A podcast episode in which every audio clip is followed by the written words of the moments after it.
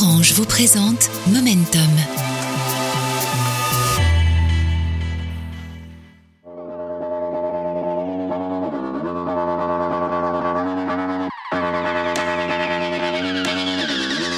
Salut et bienvenue. Je suis Ludovic B et vous écoutez un nouvel épisode de Momentum. Quand un petit réseau d'universitaires devient une toile mondiale. Momentum, c'est à chaque fois l'histoire d'une bascule. Ce moment où une nouvelle technologie arrive et change nos sociétés pour toujours. Raconter l'étincelle qui d'un seul coup fait naître un futur qu'on n'imaginait pas. Alors, prêt pour la bascule? Dans cet épisode, je vais vous parler d'une petite invention que vous connaissez vaguement et que vous utilisez sans doute de temps en temps j'ai nommé Internet. Vous saviez que ce vaste réseau était le fruit d'un étrange mariage entre des militaires, des chercheurs et des hippies? Voilà un épisode qui promet bien des surprises. Allez, momentum, c'est parti.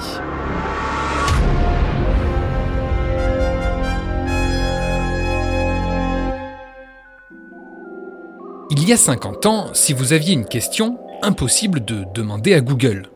Tout simplement parce que le célèbre moteur de recherche n'était même pas encore un rêve dans l'esprit de Sergey Brin et Larry Page, ses fondateurs. D'ailleurs, il y a 50 ans, eux n'étaient même pas nés. Il y a 50 ans, Internet n'existait pas, tout comme l'intégralité des services numériques que nous utilisons désormais quotidiennement. Si on avait besoin d'un numéro de téléphone, on prenait le bottin, c'était gros et lourd. Si on cherchait une idée pour aller manger, eh bien on allait dans le restaurant habituel, au bout de la rue, où on prenait le risque de la découverte sans recommandation. Et si on cherchait l'amour, eh bien on prenait le risque aussi. Il y a 50 ans, on ne passait pas deux heures par jour en moyenne connecté à un réseau mondial, et pourtant aujourd'hui, ça nous semble impossible de faire sans. Comment, en moins d'un demi-siècle, une telle invention a-t-elle conquis une grande partie du globe? Tout commence dans l'esprit un peu perché de quelques chercheurs universitaires américains. Ils s'appelaient Vannevar Bush et Joseph Licklider, entre autres, et en ce début des années 60, alors que les ordinateurs font encore la taille de votre salon, que le mouvement hippie commence à fleurir et que certaines substances illicites circulent sur les campus, ces savants un peu fous se mettent à imaginer un réseau qui permettrait de connecter des dizaines, voire des milliers de machines entre elles. Joseph Licklider écrit notamment ces mots visionnaires en 1960. La symbiose homme-ordinateur allait donner naissance à la période la plus créative et la plus excitante de l'histoire de l'humanité sur le plan intellectuel et cette symbiose va notamment voir le jour au sein de l'une des agences du département de la défense américaine, l'ARPA. Revenons sur ces prémices d'Internet avec Valérie Schaffer, professeure en histoire européenne contemporaine au Center for Contemporary and Digital History à l'Université du Luxembourg. Il faut remonter aux années 60 et notamment au projet ARPANET qui va être développé au sein de l'ARPA l'Advanced Research Project Agency aux États-Unis.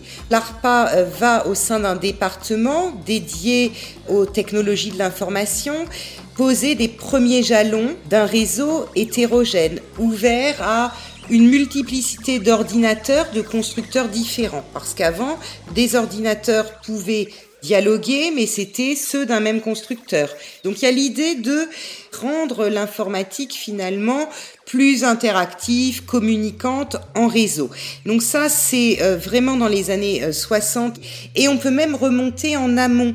Euh, c'est-à-dire que les ordinateurs, et on n'est pas dans les ordinateurs personnels à l'époque, hein, c'est des énormes machines extrêmement coûteuses installées au compte-gouttes hein, dans quelques universités, dans des centres de recherche, parfois aussi militaires, donc sont très onéreux.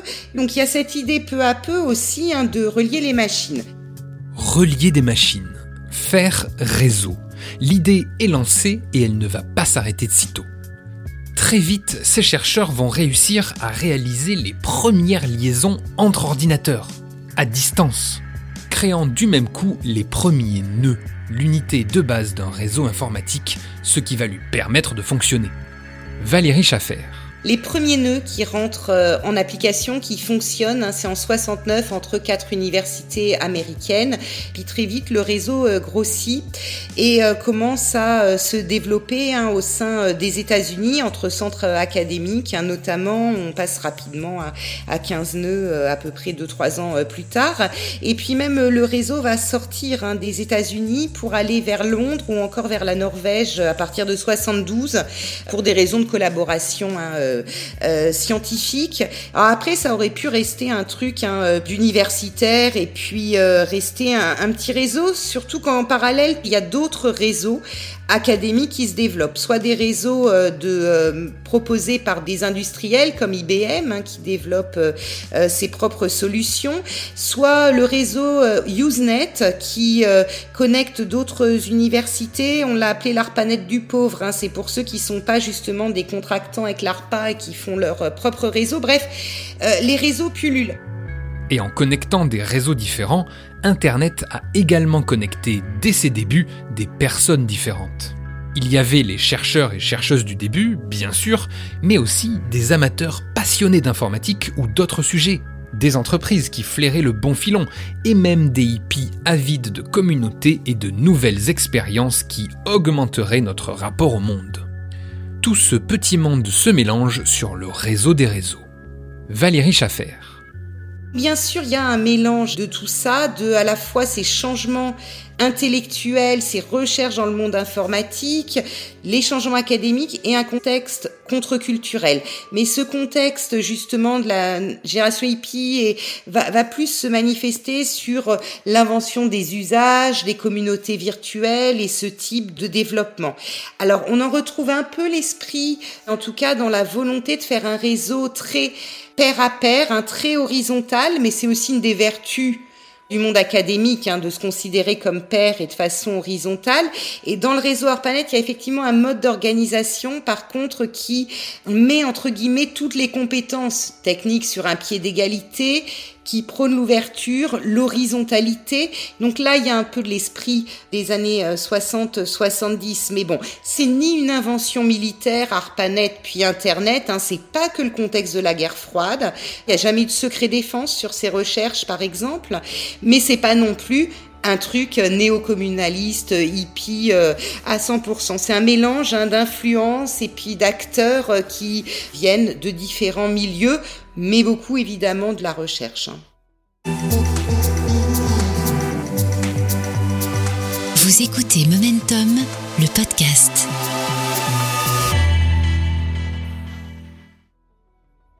Une fois lancée et mise en pratique, plus rien n'arrête cette idée qui semblait un peu dingue au début, relier des ordinateurs entre eux pour leur permettre de communiquer.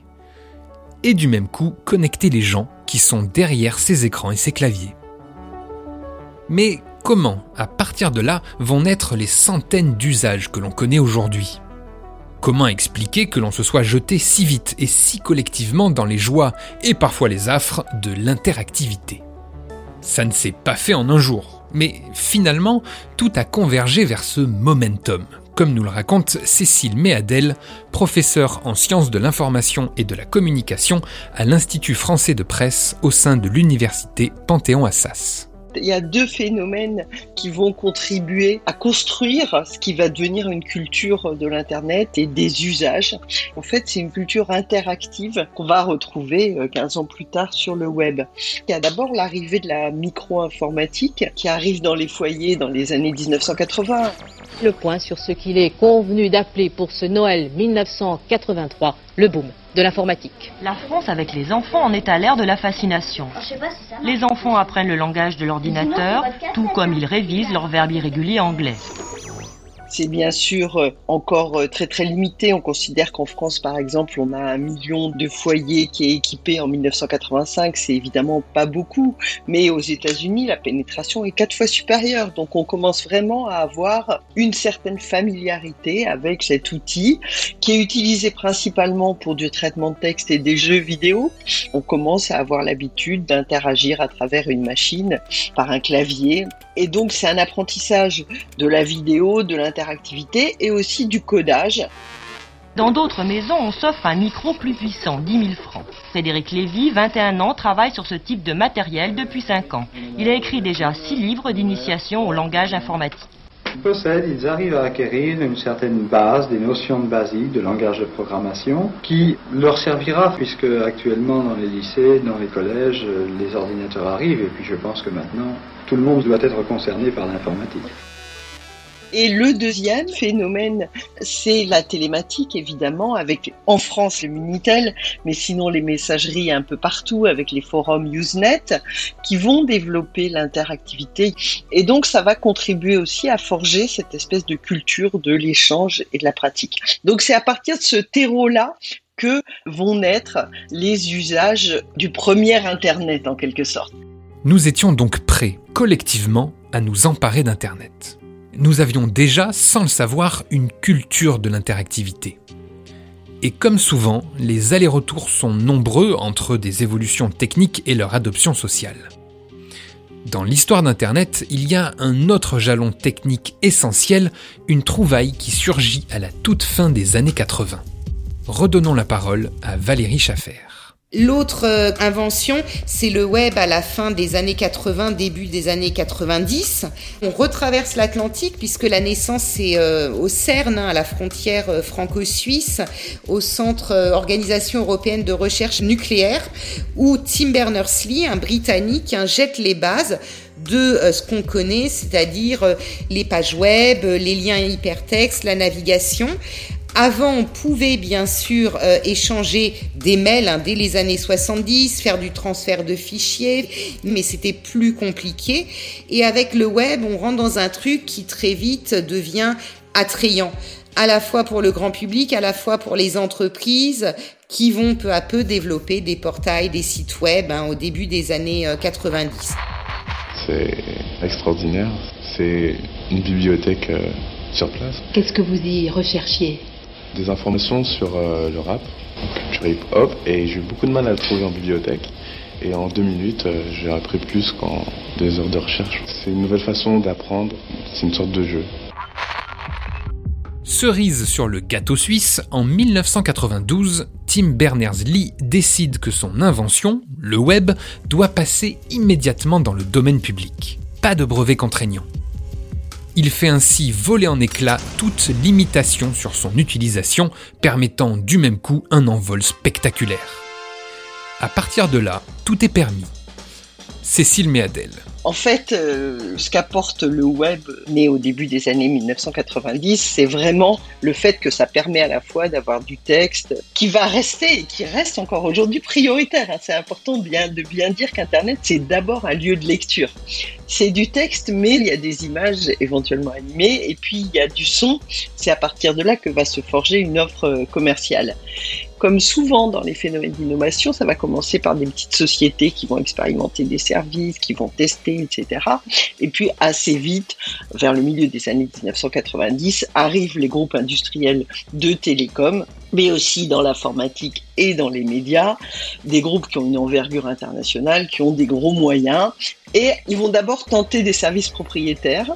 AOL essaye, Microsoft essaye, France Télécom a essayé aussi. Donc ils essayent de faire comme ça des espèces de portails d'entrée. Comme un supermarché, vous auriez eu le choix entre euh, tel service de jeu, tel service de machin, etc. Et ceux de France Télécom n'étaient pas accessibles depuis le portail AOL, etc. Mais en fait, ça marche pas parce qu'il y a une multiplication de services sur le web et donc très rapidement, les entreprises vont comprendre que pour faire durer leurs services, il faut qu'elles deviennent des fournisseurs d'accès à Internet et pas euh, des euh, centres euh, commerciaux. Un nouveau moyen pour s'abonner à Internet, Wanadoo, lancé ce matin par France Télécom. C'est tout Internet plus une grande simplicité d'utilisation.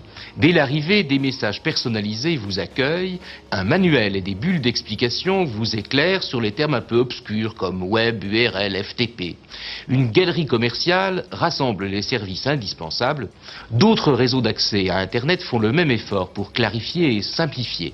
CompuServe, Infony, MSN, le réseau de Microsoft, America Online. Cette éclosion de printemps ressemble à celle du Minitel dans les années 80. Et si le succès est le même, nos manières de vivre et d'apprendre en seront vite profondément transformées.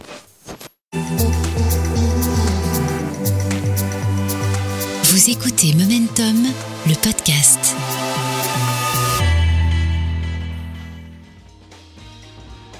Ce développement rapide d'Internet n'est pas que le fait de chercheuses et chercheurs, d'ingénieurs ou de passionnés d'informatique et de réseau. Internet est devenu ce qu'il est, aussi et beaucoup, grâce à celles et ceux qui s'en sont saisis. Des particuliers, des hommes, des femmes et des entreprises qui ont rapidement eu envie de bricoler dans ces réseaux pour communiquer, échanger, partager, créer. Internet, en fait, c'est un peu nous. Cécile Méadel vers la deuxième moitié des années 1990, on voit qu'on a encore la moitié des usagers qui sont des processeurs d'information, c'est-à-dire en gros les universitaires, les chercheurs, les informaticiens, etc. Et puis, il y a un quart qui sont euh, l'équivalent des radios âmes pour la radio, c'est-à-dire si ces amateurs fous de technique, euh, passionnés, qui sont amateurs d'innovation, etc. Ça, c'est un quart. Et puis, il y a un quart qui sont vraiment les surfeurs ordinaires solitaires, mais qui sont un peu les poissons pilotes de l'expérimentation grand public et qui vont permettre le développement d'un nombre considérable de plateformes, d'usages, de techniques, d'outils, d'échanges, de formats d'échange, etc. et qui vont jouer sur le format par la façon dont ils vont l'utiliser, ben, ils vont modifier les techniques qu'ils ont euh, en face d'eux. Et donc, euh, on voit bien que c'est aussi ces utilisateurs-là qui vont forger l'espace de débat extraordinaire. Le web a donné accès à la parole à des tas de gens qui ne l'avaient pas jusque-là. Pour le meilleur et pour le pire, certes, mais ça leur a donné accès à une parole aussi pour le meilleur. On peut dire qu'en 50 ans, ça a fait boule de neige. Aujourd'hui, une simple coupure du réseau Internet, et c'est la panique. Dès qu'Instagram, Twitter, Snapchat ne sont plus dispo, on est perdu. Sans réseau, impossible de vérifier son trajet, de commander à manger, d'envoyer un gif à ses potes, c'est la panique. Mais une panique raisonnable, on va dire. Sauf que l'argent de nos banques passe aussi par ces réseaux, tout comme euh, l'activité de milliers d'entreprises. Internet est désormais au cœur de l'architecture de notre société. On est bien loin des premiers messages partagés entre quelques chercheurs américains qui fantasmaient une connexion immédiate et parfois psychédélique à tout le savoir mondial. Internet est devenu central à tel point qu'il transforme la façon dont nous vivons ensemble, dont nous faisons société. Cette bascule s'est notamment accentuée avec la naissance au début des années 2000 de ce que l'on a appelé le Web 2.0, symbolisé notamment par les réseaux sociaux. Qu'est-ce que ces nouveaux usages ont produit en nous? En quoi transforment-ils encore notre société? Olivier Herchéide, maître de conférences en sciences de l'information à l'Université de Nantes, bosse sur ces questions depuis 20 ans. Quand Facebook arrive, euh, il y a cette place vide qui n'est occupée par aucun réseau social massif, qui met l'individu au centre, qui commence par travailler le graphe relationnel et qui dit on va potentiellement pouvoir structurer toute une nouvelle économie, tout un nouveau champ de socialisation autour des individus dans ce qu'ils nous disent d'eux-mêmes au travers de leur mise en contact et non plus uniquement autour des documents que produisent, qu'éditent et que mettent en ligne les individus sur le web. En devenant un espace d'échange mondial, mais aussi de plus en plus centralisé, Internet, le réseau des réseaux, commence à poser des questions qui n'avaient peut-être pas été imaginées par ses inventeurs. À commencer par le rôle politique qu'il peut avoir, au sens premier du terme. Politique désignant la façon dont on s'organise collectivement dans la cité. Ici, il s'agit d'une cité numérique, peuplée de milliards d'utilisatrices et d'utilisateurs, mais cela ne doit pas nous empêcher de nous poser certaines questions cruciales. Olivier Erchaïd. Ces outils-là occupent une place que jamais aucun média n'était parvenu à occuper à cette échelle et avec cette force de pénétration dans nos usages quotidiens euh, à aucun moment dans l'histoire de l'humanité. Donc ça c'est tout à fait inédit et même si ça peut paraître euh, trivial de le dire, il faut le répéter sans cesse et il faut qu'on s'interroge collectivement sur le fait que euh, un média qui est susceptible de toucher chaque jour 2,4 ou 7 milliards d'utilisateurs à l'échelle de la planète, c'est un outil politique qu'il faut mettre euh, sous supervision euh, publique pour qu'il rende des comptes à différents niveaux et à différentes échelles. Coordonnées bancaires ou téléphoniques, profession, adresse IP de leur ordinateur, renseignements médicaux, Heureusement, la commissaire à la justice veille. 72% des Européens disent halte là, je ne veux pas donner mes données, je voudrais les reprendre. C'est le fameux droit à l'oubli. Le RGPD, un règlement européen pour mieux protéger nos données. Quels sont les nouveaux droits du consommateur? Désormais, il pourra choisir de donner son accord ou de refuser la collecte de ses données sur tous les sites visités. Mais il pourra aussi consulter ces données, les modifier ou même les effacer. Ce règlement prévoit des amendes pouvant aller jusqu'à 4% du chiffre d'affaires pour les entreprises qui ne respectent pas les règles. De nouvelles règles qui auront forcément des conséquences pour les entreprises comme Facebook, dont tous les revenus sont issus de la vente de nos informations personnelles à des fins publicitaires on commence à avoir des puissances publiques qui font leur taf, qui commencent à se mobiliser, à produire des textes à la bonne échelle. Après, il faut continuer d'accompagner ça. Et là aussi, la seule chose qui fait vraiment bouger ces plateformes au-delà des régulations contraignantes, c'est la pression de l'opinion en capacité d'appuyer ces régulations. Et l'opinion, elle ne les appuie que si elle en comprend les enjeux. Donc sur la vie privée, sur l'anonymat. Le web a 30 ans, ça fait 20 ans qu'on en parle de vie privée et d'anonymat. Les gens ont compris maintenant que c'était un enjeu. Et chacun voit bien que euh, l'anonymat n'est ni le problème ni la solution. C'est une modalité d'être dans la connexion numérique.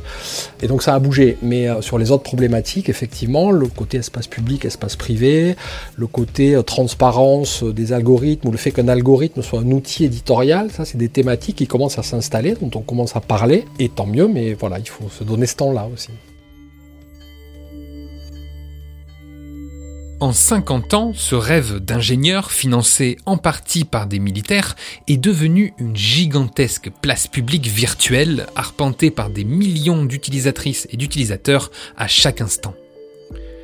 À chaque fois qu'un nouveau service connecté est lancé, il semble un peu plus impossible d'imaginer un monde pré-Internet. Internet est un paradoxe. Il nous apporte tant, mais nous en sommes si dépendants. Qu'allons-nous en faire demain? La question reste ouverte. Aujourd'hui, les États s'en mêlent et tentent d'agir sur l'organisation de ce vaste réseau devenu si omniprésent et même omniscient. Mais Internet a presque toujours été une affaire de bidouilleuses et de bidouilleurs, de gens qui rêvent de s'interconnecter, d'échanger, de se parler. C'est comme ça qu'il est né et qu'il s'est développé. Foutraque, multiple et sans plan préétabli il est le fruit de multiples étincelles, un feu d'artifice de momentum. Et ce vaste réseau deviendra sans doute ce que l'on décide d'en faire, en fonction de la façon dont on décide de l'habiter. Ça donne le vertige. Allez, rendez-vous dans un prochain épisode de Momentum pour découvrir une autre bascule qui a transformé nos sociétés.